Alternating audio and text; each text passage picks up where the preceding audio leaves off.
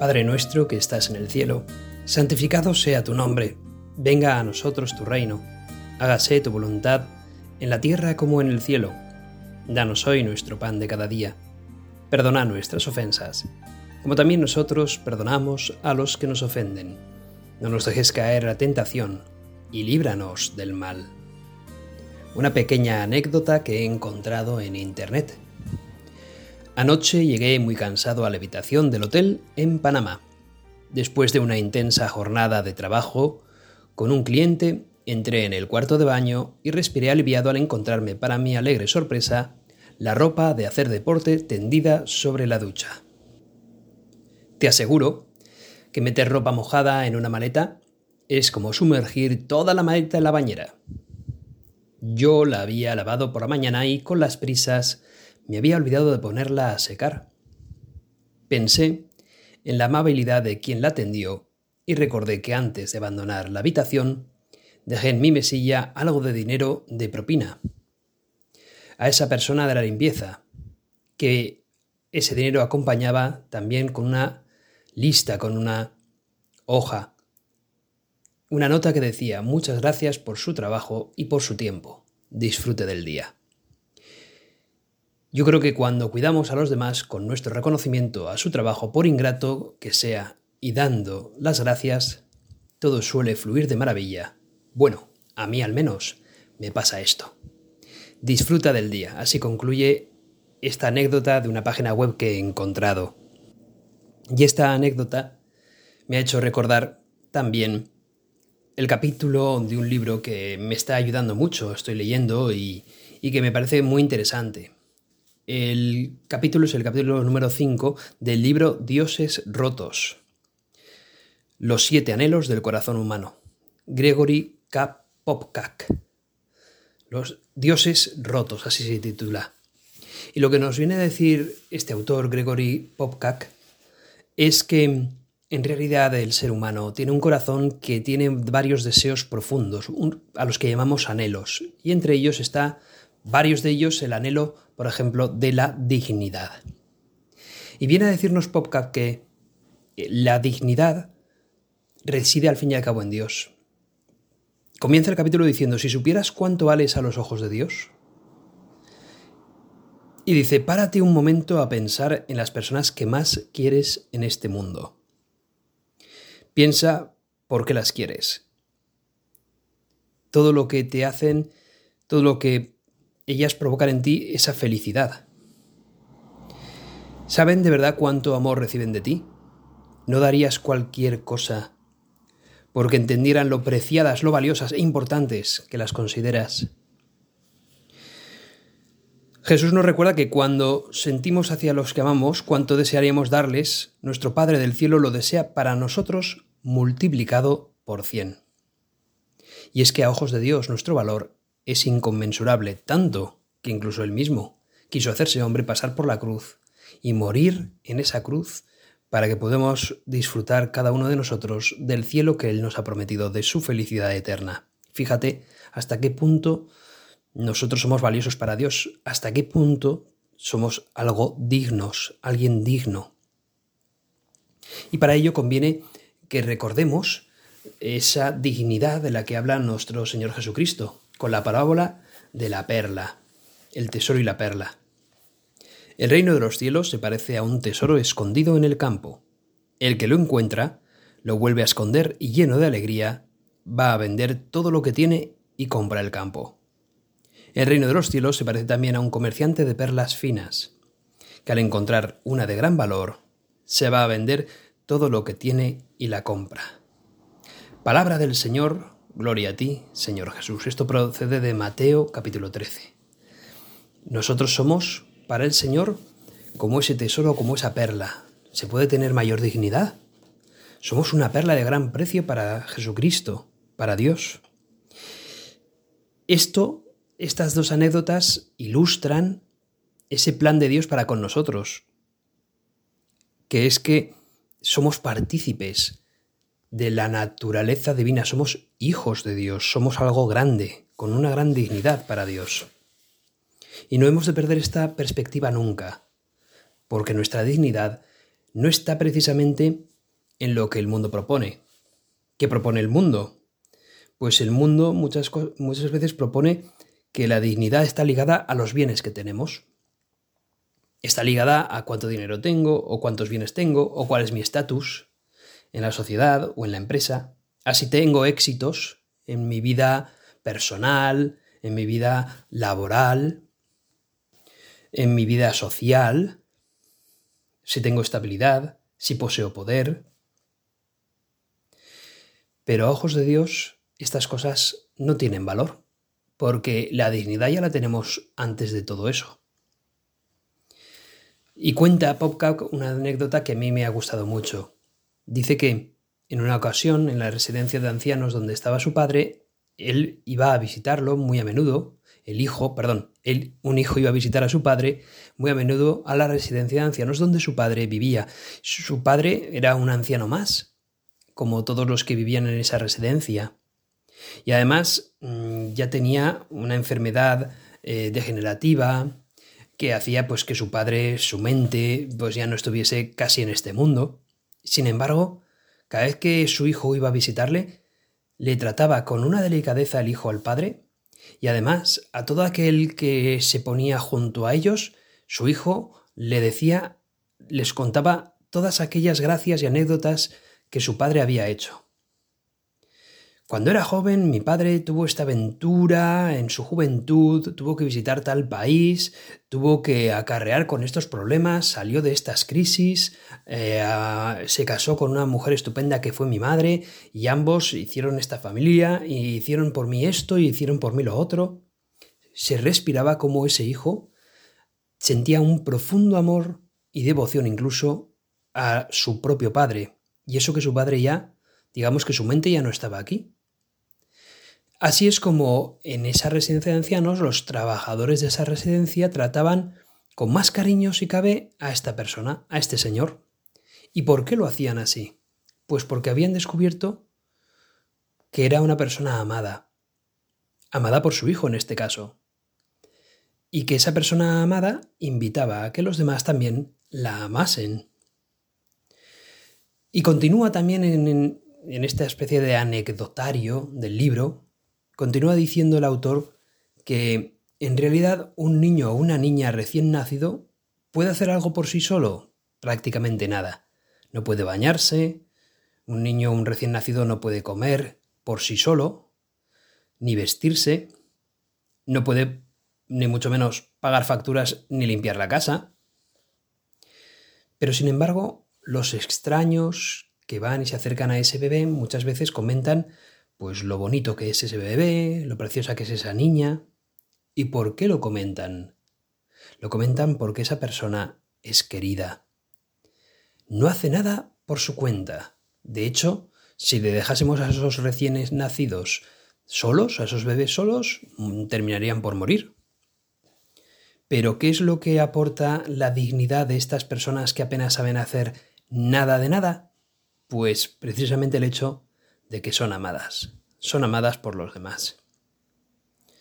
Y eso nos recuerda al amor que Dios nos tiene, que realmente nada tenemos que hacer para que Dios ya nos ame. Él es, Dios es un ser perfecto, es inmortal, ha superado la muerte, ha resucitado por nosotros. ¿Y nosotros qué valemos frente a Él? Pues precisamente como apenas valemos nada frente a Él, lo que valemos es el hecho de que Él nos ame. Y ahí está una dignidad impresionante para cada ser humano. Y esa es la raíz de nuestro deseo de dignidad, el hecho de que Dios nos ama, no el hecho de que tengamos o dejemos de tener, de que seamos escuchados cuando hablamos o dejemos de ser escuchados cuando hablamos no el hecho de que vistamos de una manera o que tengamos una educación y unos ademanes concretos. Simplemente nuestra dignidad está en el hecho de que Dios ya nos ha amado primero.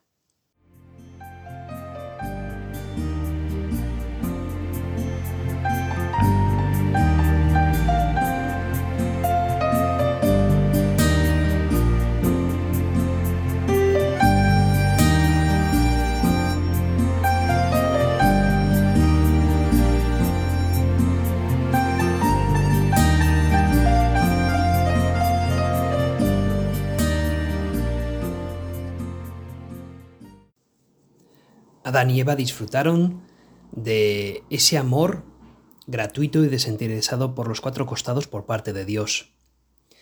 Nada hoy que pudiesen hacer ellos eh, que les quitase, les quitase tal dignidad. No tenemos, Adán y Eva no tienen nada que temer ni de lo que avergonzarse. En ningún aspecto de su ser físico, psicológico, emocional o espiritual. El anhelo de la dignidad lo tenían colmados en el hecho de que Dios les amaba por completo, pero sucedió algo que ya sabemos. Pero vamos a leerlo para tenerlo aún más claro. Del libro del Génesis, capítulo tercero, la serpiente era más astuta que las demás bestias del campo que el Señor había hecho. Y dijo a la mujer, ¿con que Dios os ha dicho que no comáis de ningún árbol del jardín?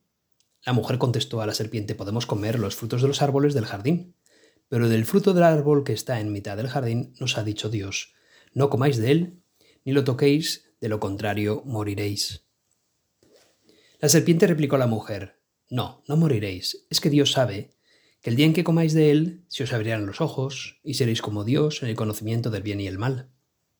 Entonces la mujer se dio cuenta de que el árbol era bueno de comer, atrayente a los ojos y deseable para lograr inteligencia.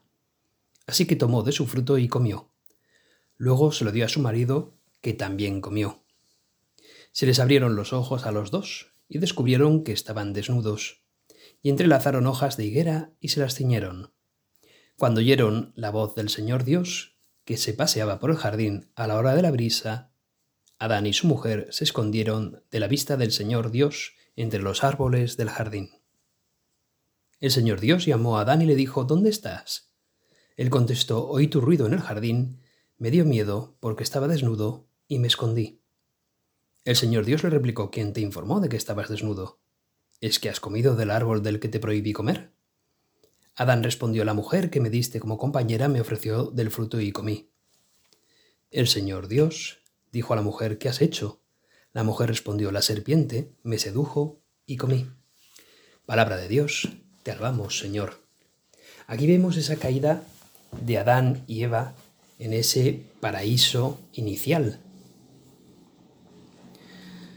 Y San Juan Pablo II explica que el hecho de esconderse por parte de Adán y Eva indica que cuando entró en el mundo el pecado, la elección de ese camino nuestro, de ese camino propio, frente al plan de plenitud de Dios para nosotros, en ese pecado nosotros nos separamos de Dios y sentimos el miedo y la vergüenza de que verdaderamente nos hemos descubierto que estamos solos, expuestos y vulnerables sin Dios. Y es que descubrieron Adán y Eva lo poco que eran ellos cuando estaban sin Dios, que no eran nada frente, frente a esa situación, que en esa rivalidad frente a Dios, Adán y Eva solamente podían cubrirse de la vergüenza que sentían. Pero eso es lo magnífico, que es que no estamos llamados a estar solos, ni mucho menos. Que la dignidad que Dios nos dio al crearnos hace que verdaderamente estemos unidos con Él y consecuente unidos los unos con los otros. Y es que nuestra dignidad, y esto hay que recordarlo una y mil veces, proviene de que participamos de la divinidad de Dios, que somos hijos de Él y que por lo tanto tenemos una parte divina en nosotros que debemos de encontrar, de buscar. Con Cristo, con Dios, por supuesto, no al margen de Él. Que sin Dios entonces empezamos a sentir nuestras carencias mucho más que antes, hasta el punto que, como veis, Adán y Eva necesitan cubrirse. Y Dios, con su gracia, les da ese abrigo, nos cubre, nos devuelve la dignidad. Aunque la hayamos perdido, seguimos recordando esa necesidad de Dios, esa dignidad, esa ansia que nuestra alma pues siempre busca. Tenemos el ansia del anhelo divino, el ansia de ser hijos de Dios, porque en realidad sabemos que en el fondo lo merecemos. Intuimos que es nuestro destino. Por muy grandes que sean nuestros logros en este mundo, percibimos que no hay nada comparable a lo que verdaderamente estamos llamados a ser y a hacer. Hubo una vez que estuvimos unidos a Dios y esa unidad con Dios nos daba un calor que en este mundo no lo hallamos, salvo cuando lo descubrimos que Dios nos ama y buscamos esa gracia de Dios. Es entonces cuando ese calor que Dios da nos recuerda ese momento en el que Adán y Eva nacieron. Fueron creados por Dios y vivían en esa santidad inicial. Nosotros no podemos volver, devolvernos por nosotros mismos la dignidad divina. A veces lo intentamos de una manera patética. Queremos a veces ser superiores al vecino, ser superior a los demás, ser tan bueno como fulanito o como menganito, o al menos tener tantas cosas como el otro. En realidad, ese anhelo divino de la dignidad, a veces mal entendido, nos lleva al pecado de la envidia, porque queremos más que este, más que aquel. Desvirtuamos lo que significa verdaderamente la dignidad, que no es otra cosa que ser hijo de Dios. Y creemos que la dignidad está en tener más que el otro o al menos tener un estatus social o una cantidad de cosas materiales equivalente a la del vecino que vive enfrente de mí. La envidia nos hace confundir ese deseo de ser divinos, ese deseo de divinidad, con el deseo de cosas pasajeras. No, debemos de sentirnos culpables por querer disfrutar de lo bueno de este mundo. Lo bueno de este mundo ha sido creado por Dios y es algo bueno que queramos disfrutar de él. El problema es cuando la envidia se convierte en aquel pecado que nos hace confundir buscar las cosas de este mundo con satisfacer lo más profundo que tenemos, creyendo que con tener este coche o tener esta casa, ya entonces todo lo que deseo será colmado. Mentira, nos estamos mintiendo a nosotros mismos. Solo seremos colmados de verdad cuando descubramos, nos descubramos unidos al amor de Dios. Ahí nuestro anhelo será colmado, nuestro deseo más profundo será colmado. Y ojo, no solamente envidiamos las cosas materiales, a veces también podemos envidiar ciertas virtudes que podemos ver en los demás y que nosotros quizás no veamos. Y no hay respuestas fáciles para eso, porque es verdaderamente un dolor real, profundo. Pero tenemos que trabajar y luchar precisamente para que ese dolor que nos inflige el ver virtudes que los demás tienen y no los vemos en nosotros, no nos haga más daño del que ya nos está haciendo. La envidia es algo que en realidad se puede luchar tiene antídotos. Y vamos a tratar de indagar cuáles son esos antídotos. Mientras tanto, hermano, vamos a rezar, vamos a encomendar para que el Señor nos siga dando la luz en este trabajo y en esta lucha para descubrir el amor y la dignidad que tenemos ya solamente por el hecho de haber sido creados y amados por el único Dios, Dios Padre, Hijo y Espíritu Santo.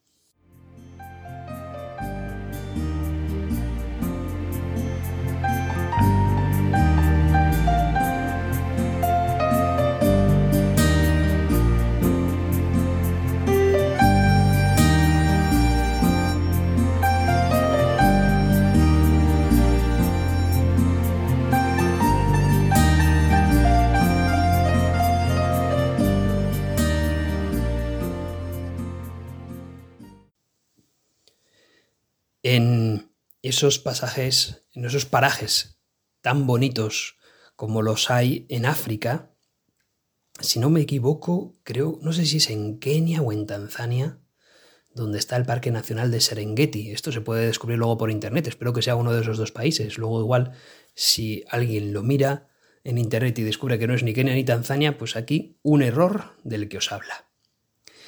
Y dice el texto de PopCap, dice que que ahí en el Serengeti dice, tiene, tiene su gracia, porque dice, la gacela de Thompson es el Big Mac de McDonald's del Serengeti. Todos los depredadores se las comen. Eso es, ¿no? Hay una gacela que es la de Thompson y que, y que eso es pues un, un bien muy preciado por aquellos leones, leonas y demás depredadores que puedan haber allí. Dice, como son animales gregarios, sin embargo, no es fácil capturarlas. Corren mucho y las astas que emplean para atacar o defenderse son muy sólidas. Dice, si alguna leona quiere comer comida rápida para sus crías, sabe que tiene que apartar a esa presa de la gacela, a esa gacela del resto de la manada. En solitario la gacela es un bocado relativamente fácil. Y aquí PopCap está relacionando este hecho con el ser humano también. Y es que realmente el ser humano también es un animal, pero un animal social. Tenemos en realidad en nuestra humanidad una esencia que es comunitaria, de compartir con los demás.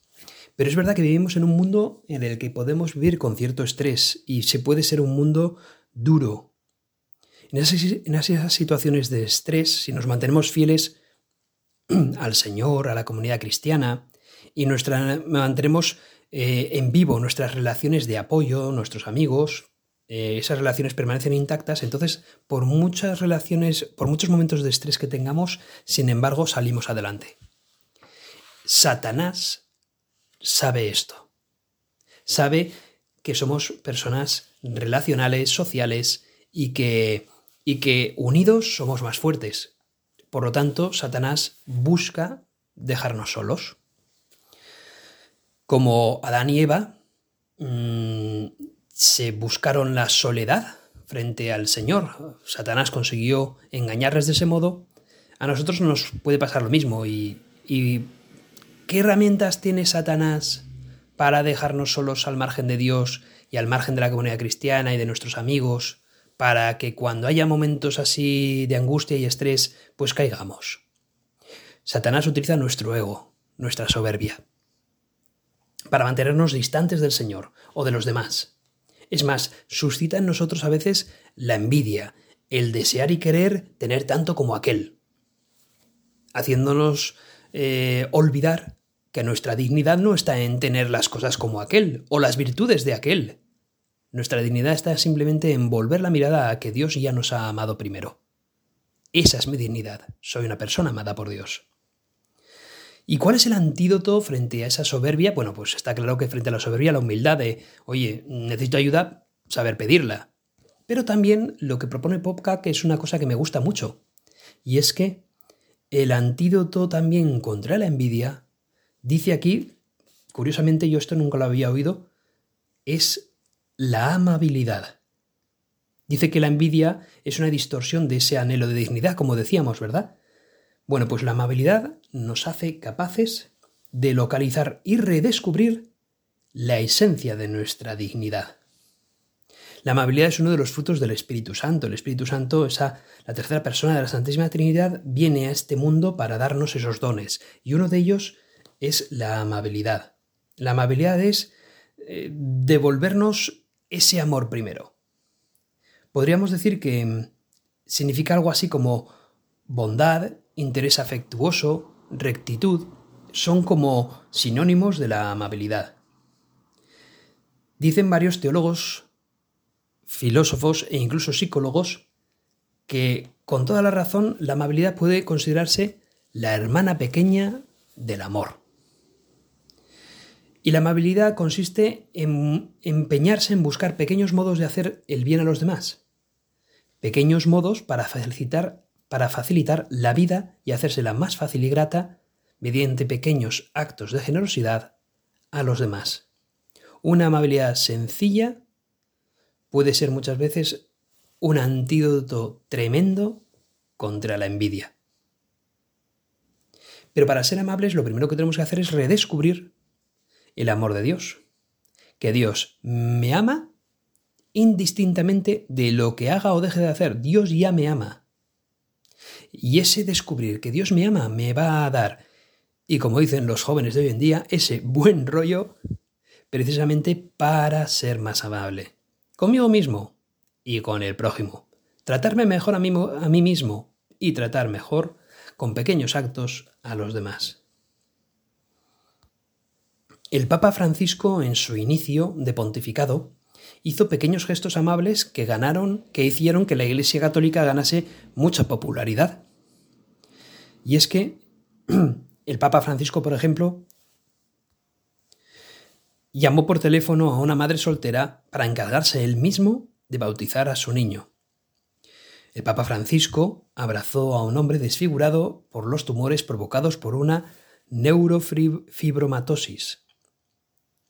También tuvo, pues eso, indulgencia con un niño autista que estaba en el estrado distrayendo a la audiencia en, al que el Papa estaba pues predicando. Y sin embargo, pues dejó que incluso se sentase en su propio estrado. También regaló a otro niño un paseo en el papamóvil. Estos gestos, que son, ya ves, sencillos, espontáneos, de cordialidad del Papa, son gestos amables, que hacen que todas esas personas que estaban alrededor del Papa en ese momento, pues se sintiesen amadas, ¿Por qué? Porque el Papa descubrió en ellas que son personas amables, amables simplemente por ser hijas de Dios. Dice un neurólogo Daniel Siegel que la amabilidad es la integridad que se hace visible. Y va más allá este neurólogo y dice precisamente que un cerebro amable presenta una mejor comunicación entre el hemisferio izquierdo y derecho y el cerebro superior e inferior, que dota de niveles más elevados de percepción, conciencia y autocontrol. Hermanos, un cerebro amable es un cerebro más sano. Las personas deprimidas o ansiosas que buscan deliberadamente maneras sencillas de ser amables con los demás, no solo mejoran con ello su estado de ánimo subjetivo, sino también el funcionamiento de su cerebro. Impresionante. Yo desconocía esto y sin embargo me hace descubrir cómo la virtud mejora y realiza al ser humano. La amabilidad nos afianza, hace que nuestra dignidad se asiente sobre lo que importa y nos recuerda que nuestro destino consiste en ser un canal más eficaz del amor de Dios. Ser amables facilita nuestra divinización porque nos permite gustar la felicidad de Dios cuando infunde vida a la creación y deja que florezca en su presencia. La virtud de la amabilidad sacia la sed divina de dignidad, recordándonos que ésta nace de nuestra capacidad de reflejar el poder transformador de Dios hasta los momentos más insignificantes de la vida diaria. Un pequeño ejercicio, un pequeño examen de conciencia para terminar. ¿Dónde he aprendido que lo que valgo depende de estar o no a la altura de los demás? ¿Quién me ha enseñado a pensar así? ¿Deseo seguir permitiendo que esas experiencias controlen mi vida? No te juzgues ni te recrimines. En los momentos en los que siento envidia o rencor ¿Cómo podría mostrarme amable en lugar de envidioso? ¿Qué obstáculos tendré que salvar para lograr este objetivo? Bueno, estoy seguro que la respuesta de cada uno será muy interesante y que seguramente Dios esté en cada una de esas respuestas. Mientras tanto, le vamos a pedir a la Virgen María, nuestra Madre, la más pura, la más bella, la que está en gracia del Señor constantemente, que nos ayude a nosotros también a estar en gracia del Señor y descubrir que nuestra dignidad no está en el poseer ni en el tener, sino en el ser hijos de Dios. Dios te salve María, llena eres de gracia, el Señor es contigo. Bendita tú eres entre todas las mujeres, y bendito es el fruto de tu vientre Jesús. Santa María, Madre de Dios, ruega por nosotros pecadores, ahora y en la hora de nuestra muerte. Amén.